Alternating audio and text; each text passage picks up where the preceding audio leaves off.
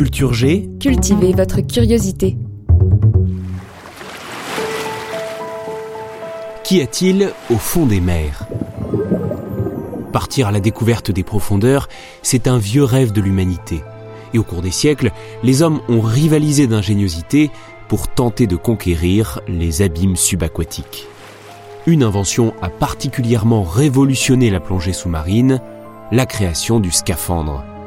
Dans cet épisode, grâce à l'aide du Musée national de la marine, situé au cœur du palais de Chaillot, place du Trocadéro à Paris, vous allez découvrir la folle histoire de cet équipement exceptionnel. Même le meilleur des plongeurs en apnée est limité dans ses excursions sous l'eau. Alors au cours de l'histoire, les hommes ont cherché des moyens de dépasser cette contrainte imposée par la respiration. Au IVe siècle avant Jésus-Christ, Aristote raconte qu'Alexandre le Grand aurait utilisé un tonneau percé muni de plaques de verre afin d'explorer les fonds méditerranéens à plusieurs mètres sous la surface. Il s'agit du principe de la cloche inversée, qui, descendu à la verticale, emprisonne un volume d'air et permet aux plongeurs d'en bénéficier. Léonard de Vinci, lui aussi, dès le XVIe siècle, a imaginé un moyen pour l'homme d'explorer les fonds marins. Un de ses croquis présente un plongeur avec des palmes aux pieds et portant un masque agrémenté d'un tuyau lui amenant l'air de la surface. Ça me semble prodigieux. À cette époque, avec la découverte de l'Amérique, le trafic maritime s'intensifie et la plongée sous-marine devient un enjeu de taille afin de récupérer les marchandises et l'artillerie des navires naufragés.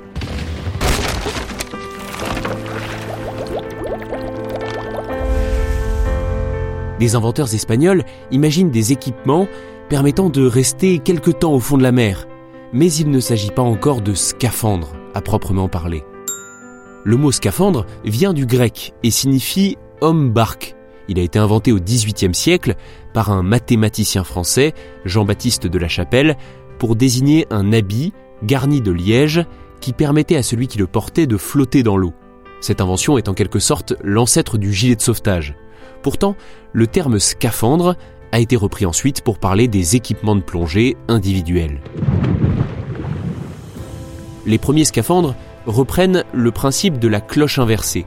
La cloche étant devenue le casque du plongeur, il n'est donc pas au sec, et s'il se penche trop, ou si son casque se renverse, il risque la noyade.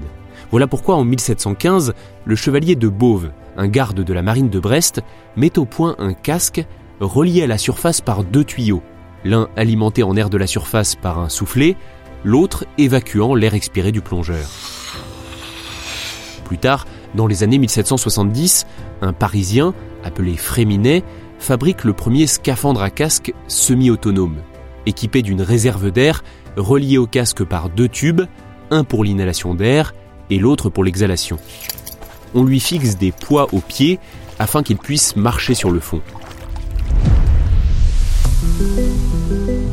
Ce modèle scaphandrier poids lourd a été tout particulièrement amélioré par l'ingénieur allemand, naturalisé britannique, Augustus Ziebe, celui que l'on considère encore aujourd'hui comme le véritable père de la plongée. Dans les années 1830, il crée une peau de bouc qui enveloppe le corps du plongeur et il y rattache un casque en deux parties. L'air circule dans cette combinaison étanche jusqu'au casque et le surplus s'échappe à travers une soupape. Le scaphandre à casque a été perfectionné plus tard, notamment par Cabirol, qui reçoit pour son prototype un prix de l'Académie des sciences en 1855. Bien que révolutionnaires, les scaphandres à casque présentent de nombreuses limites.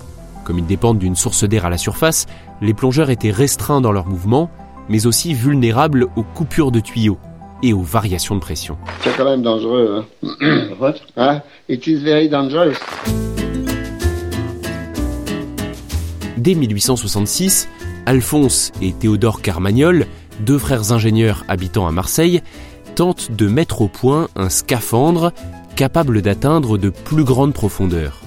Et en 1882, ils élaborent un nouveau type d'équipement entièrement en métal, matériau qui garantit une très grande résistance à la pression. Inspirée des carapaces de crustacés, cette armure d'acier est entièrement articulée et l'habitacle permet en principe une grande liberté de mouvement. Et cela même si elle pèse près de 260 kg.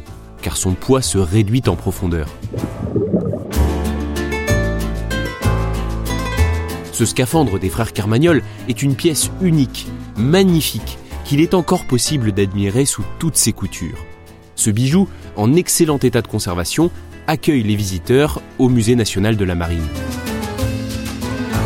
Vous recommande d'aller le voir, il est situé dès l'entrée et vous le reconnaîtrez tout de suite à son allure d'armure médiévale, un peu insolite, surmonté d'un casque troué de 20 petits hublots en verre.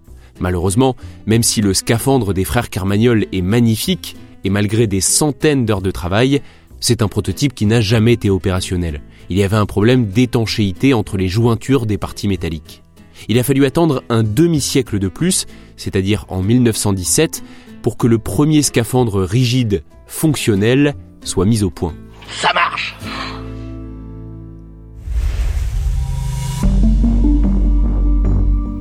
Bien sûr, dès le 19e siècle, les inventeurs ont tenté d'affranchir le scaphandrier du tuyau d'air arrivant de la surface.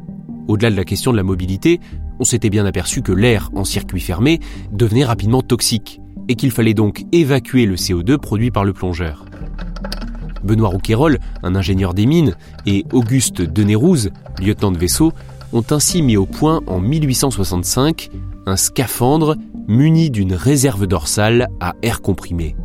Il ne permet cependant qu'une autonomie de 30 minutes de plongée, mais il fait déjà rêver, au point que Jules Verne s'en inspire et évoque un scaphandre très similaire dans son roman 20 000 lieues sous les mers. Un étrange monde crépusculaire s'ouvrait devant moi. J'avais l'impression d'être le premier à poser le pied sur une autre planète, d'être un intrus dans le jardin murmurant des abîmes. Suite aux travaux de Rouquayrol et de Denérouse, mais aussi du capitaine Le Prieur, dont le scaphandre est l'attraction de l'exposition universelle de 1937, il faut attendre 1943 pour qu'un équipement véritablement autonome soit au point.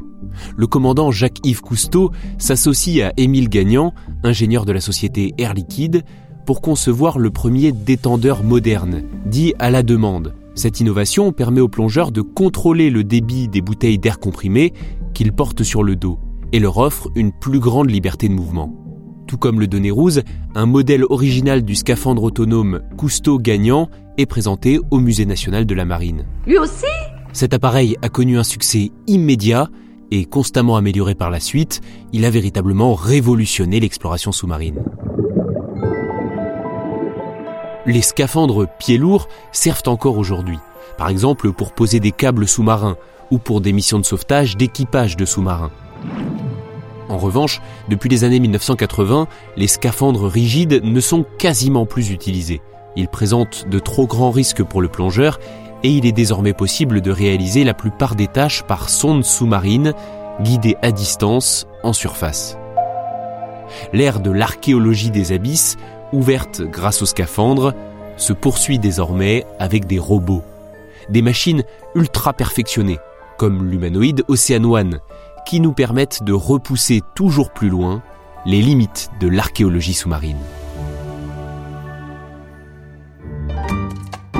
Avant de terminer cet épisode, je voudrais remercier le Musée national de la marine pour la visite guidée passionnante qu'ils m'ont proposée. Le musée vient tout juste de rouvrir ses portes au public, après six ans de travaux, immersion garantie grâce à un tout nouveau parcours de visite, et il y a beaucoup de choses à découvrir autour de l'archéologie sous-marine mais pas seulement. On y retrouve de nombreuses merveilles parmi les collections historiques du musée, dont le modèle du Royal Louis, une reproduction à échelle 1 18e d'un magnifique vaisseau de ligne datant du 18e siècle. Il fait 5 mètres de long et 4 mètres 50 de haut. Des modèles, il y en a des grands, des petits et de toutes les époques, de quoi ravir les amateurs de maquettes. J'ai envie de citer aussi la grande optique de phare sur le principe de la lentille de Fresnel. Celle présentée au musée date de 1894 et mesure 2,50 m. Utilisée pendant plus de 50 ans, elle était installée sur l'un des deux phares d'Ourtin, en Gironde.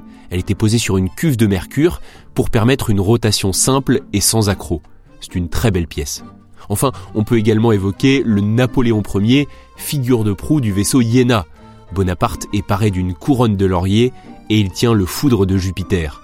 Je vous assure, si vous passez devant, vous ne pourrez pas le rater.